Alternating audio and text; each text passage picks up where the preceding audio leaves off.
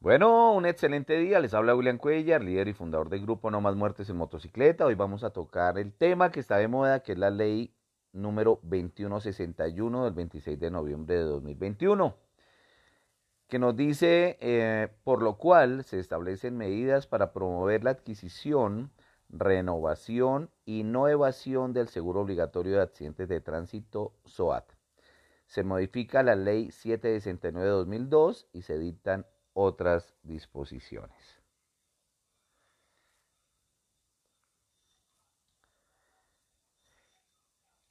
Este, esta ley está conformada por 13 artículos. Entonces, el artículo que vamos a tocar hoy es el artículo número 10, que es el artículo que más ha generado controversia y que nos habla de las medidas antievasión. Entonces nos dice, los propietarios de los vehículos automotores deberán velar porque los vehículos de su prioridad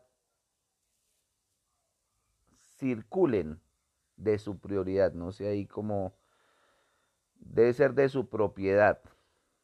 No sé por qué quedó ese prioridad. Nos dice A, habiendo adquirido el seguro obligatorio de accidentes de tránsito. B. Habiendo realizado la revisión tecnomecánica en los plazos previstos por la ley. C. Por lugares y en horarios que estén permitidos. D. Sin exceder los límites de velocidad permitidos. Y E. Respetando la luz del semáforo.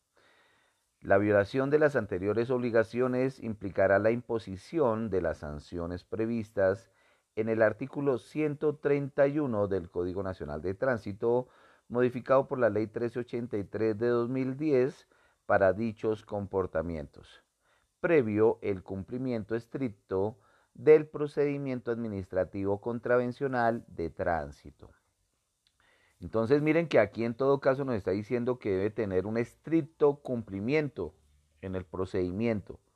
Y recuerden que la Corte Constitucional envió una sentencia, que es la 038, donde dice que las pruebas o la búsqueda de pruebas para poder inculpar a un infractor debe recaer en Secretaría de Movilidad. Ellos son los que deben determinar quién iba conduciendo. En Colombia y en Bogotá se ve mucho vehículo con placas gemeliadas, vehículos hurtados, que descolocan la placa del el mismo vehículo con las mismas características.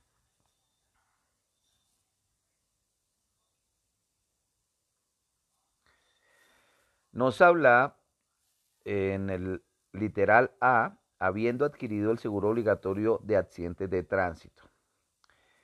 Este SOAT debe comprarse y mantenerse cada año, debe actualizar y tenerse cada año por parte de los vehículos que circulen en el territorio nacional. ¿Qué nos cubre el SOAT? Pues el SOAT nos cubre desde el momento del accidente, que llegue la ambulancia, la primera atención médica que reciba al paciente, el traslado de la ambulancia, las atenciones que reciba en el centro médico, los medicamentos que tengan que utilizar o cirugías que se deban realizar para salvar la vida del paciente. Y también cubre un seguro de vida en caso de fallecimiento. Entonces la importancia del SOAT es grandísima porque en caso de que tengamos eh, un siniestro vial con, otro, un peatón, un ciclista, un conductor de vehículo donde le generemos lesiones, si no tengo el SOAT, la responsabilidad recae sobre mí y yo responderé si no tengo bienes, pues con la cárcel. Nos dice en el literal B, habiendo realizado la revisión tecnomecánica en los plazos previstos por la ley.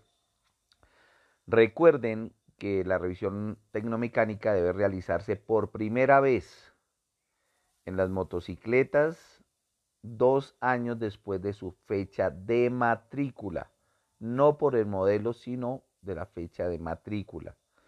Y en los vehículos particulares se debe registrar a los seis años de la fecha de matrícula y en ambos casos debe después renovarse cada año.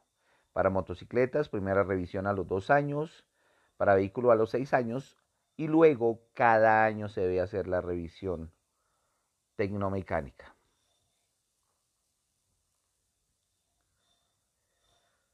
C. Por lugares y en horarios que estén permitidos.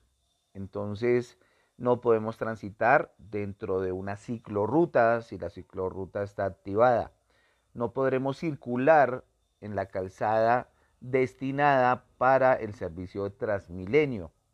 No debemos transitar sobre la acera, no debemos transitar sobre bermas, no debemos transitar en puntos sobre entradas em, privadas que no esté permitido el paso de vehículos, pero que pues uno encuentra conductores que se pasan por alto estas restricciones y lo realizan. Entonces es importante el respeto y transitar por donde debemos circular, el respeto de los carriles y de las calzadas. ¿Listo? Importantísimo tener claro esto. Literal D sin exceder los límites de velocidad permitidos. Recuerden que según el Código Nacional de Tránsito, la velocidad máxima permitida en Colombia por ley son 120 kilómetros por hora. Pero que en muy raras ocasiones esto se permite. Entonces, se tiene una velocidad máxima en carretera de hasta 80 kilómetros por hora. En Bogotá la velocidad máxima permitida es de 50 kilómetros por hora y en zonas especiales como zonas escolares, intersecciones, eh, pasos de hospitales, la velocidad máxima permitida es 30 kilómetros por hora. Nos dice literal E, respetando la luz roja del semáforo. Recuerden que la luz roja eh, nos indica peligro, es un color universal de peligro. Y no solamente respetar el semáforo, debemos respetar también el sea del paso, que es como si fuera un semáforo en rojo o un pare. Entonces, ese ceda el paso nos dice detenga el vehículo y dele prioridad al vehículo que viene transitando por el lado contrario de nosotros. Y el pare, pues, ese es otro semáforo en rojo determinado. Y recuerden que el pare tiene una figura octagonal porque es cada ángulo de la intersección que nos puede generar un riesgo a la vida. Entonces recordemos, importantísimo tener claro la importancia del respeto por las normas de tránsito. Eh, aquí quieren sí o sí en el artículo 10, em, bueno, sancionar a los conductores de vehículo propietarios que no hayan hecho el traspaso o que otra persona esté conduciendo su vehículo si lo prestó.